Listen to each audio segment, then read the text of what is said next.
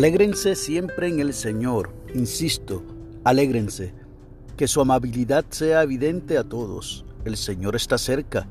No se inquieten por nada, más bien en toda ocasión, con oración y ruego, presenten sus peticiones a Dios y denle gracias. Y la paz de Dios, que sobrepasa todo entendimiento, cuidará sus corazones y sus pensamientos en Cristo Jesús. Por último, hermanos, consideren bien todo lo verdadero, todo lo respetable, todo lo justo, todo lo puro, todo lo amable, todo lo digno de admiración, en fin, todo lo que sea excelente o merezca elogio.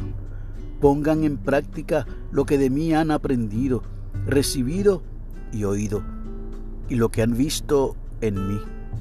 Y el Dios de paz estará con ustedes. Y esto es palabra de Dios. Muy buenos días amigos y amigas, hermanos y hermanas en la fe. Usted está escuchando, reflexionando con el pastor Nelson Abner. Hoy es martes 28 de junio del año 2022 y este es el día que ha hecho el Señor. La lectura del aposento alto nos llega desde Bulacán, en Filipinas, y es una colaboración del señor Sergio Luis Alfonso. Hemos leído de la carta de Pablo a los filipenses, el capítulo 4, versos del 4 al 9, que es parte de las exhortaciones que Pablo hace a la iglesia de Filipo.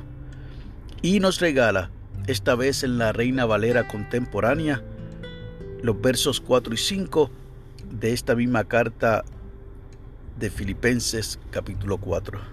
Regocíjense en el Señor siempre. Y otra vez les digo, regocíjense, que la gentileza de ustedes sea conocida de todos los hombres. El Señor está cerca.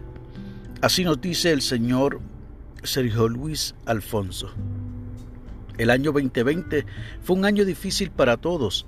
En mi país sufrimos disturbios no solo por la pandemia del COVID-19, sino también por un malestar político que todavía estamos viviendo. Cada día parece una pesadilla y no tengo paz en mi corazón. Puedo identificarme con el apóstol Pablo en su carta a los filipenses. Pablo estaba en prisión y la iglesia de Filipos estaba preocupada por él. Trece veces usó la palabra regocíjense.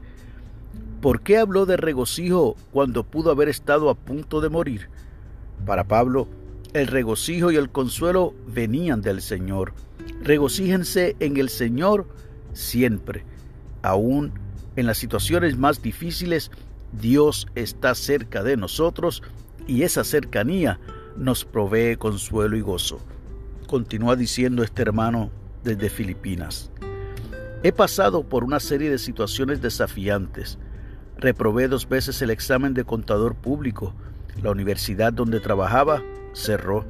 Mis padres trabajan en un banco y por tanto corren un mayor riesgo de exponerse al COVID-19. Sin embargo, las palabras de Pablo me recuerdan que debo regocijarme aún en estos tiempos estresantes porque pase lo que pase, Jesús sigue siendo nuestro Salvador. Aunque atravesamos por dolor y sufrimiento, Dios permanece fiel.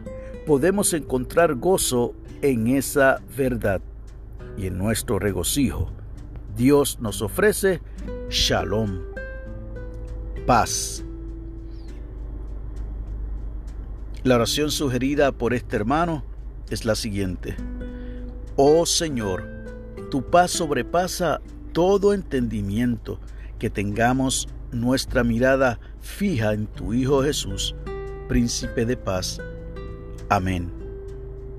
Y el enfoque de la oración es que oremos por aquellos países con inestabilidad política. Y el pensamiento para el día, aún en tiempos difíciles, Dios es fiel para traerme gozo. Permita a nuestro Señor que en el día de hoy a pesar de la circunstancia que estás atravesando, puedas alegrarte en Él, puedas regocijarte en Él, recordando que Dios es nuestro amparo, nuestra fortaleza, nuestro pronto auxilio, aún en medio de las tribulaciones. La paz que nosotros recibimos no es la paz que ofrece el mundo. El gozo que usted y yo recibimos de parte de nuestro Dios no es el mismo gozo que da el mundo. El mundo ofrece un gozo pasajero que hoy es y mañana no lo es. Usted tiene que confiar en las promesas de nuestro Señor y agarrarse del ancla de la fe. Basta ya de seguir deprimido y no que esté mal, pero es que tenemos que salir de ese círculo en el que hoy estamos bien, mañana estamos desanimados, caemos en depresión, volvemos. Usted tiene que buscar estar siempre regocijado en el Señor. Trece veces se lo dijo Pablo a la iglesia de Filipo y lo estaba diciendo desde unas circunstancias difíciles. Él estaba preso y muy probablemente a punto de morir. Esa es la confianza que tenemos que usted y yo desarrollar. Entender que la alegría, que el gozo, que el regocijo y el consuelo vienen de nuestro Dios. Échele ganas, como dicen los mexicanos.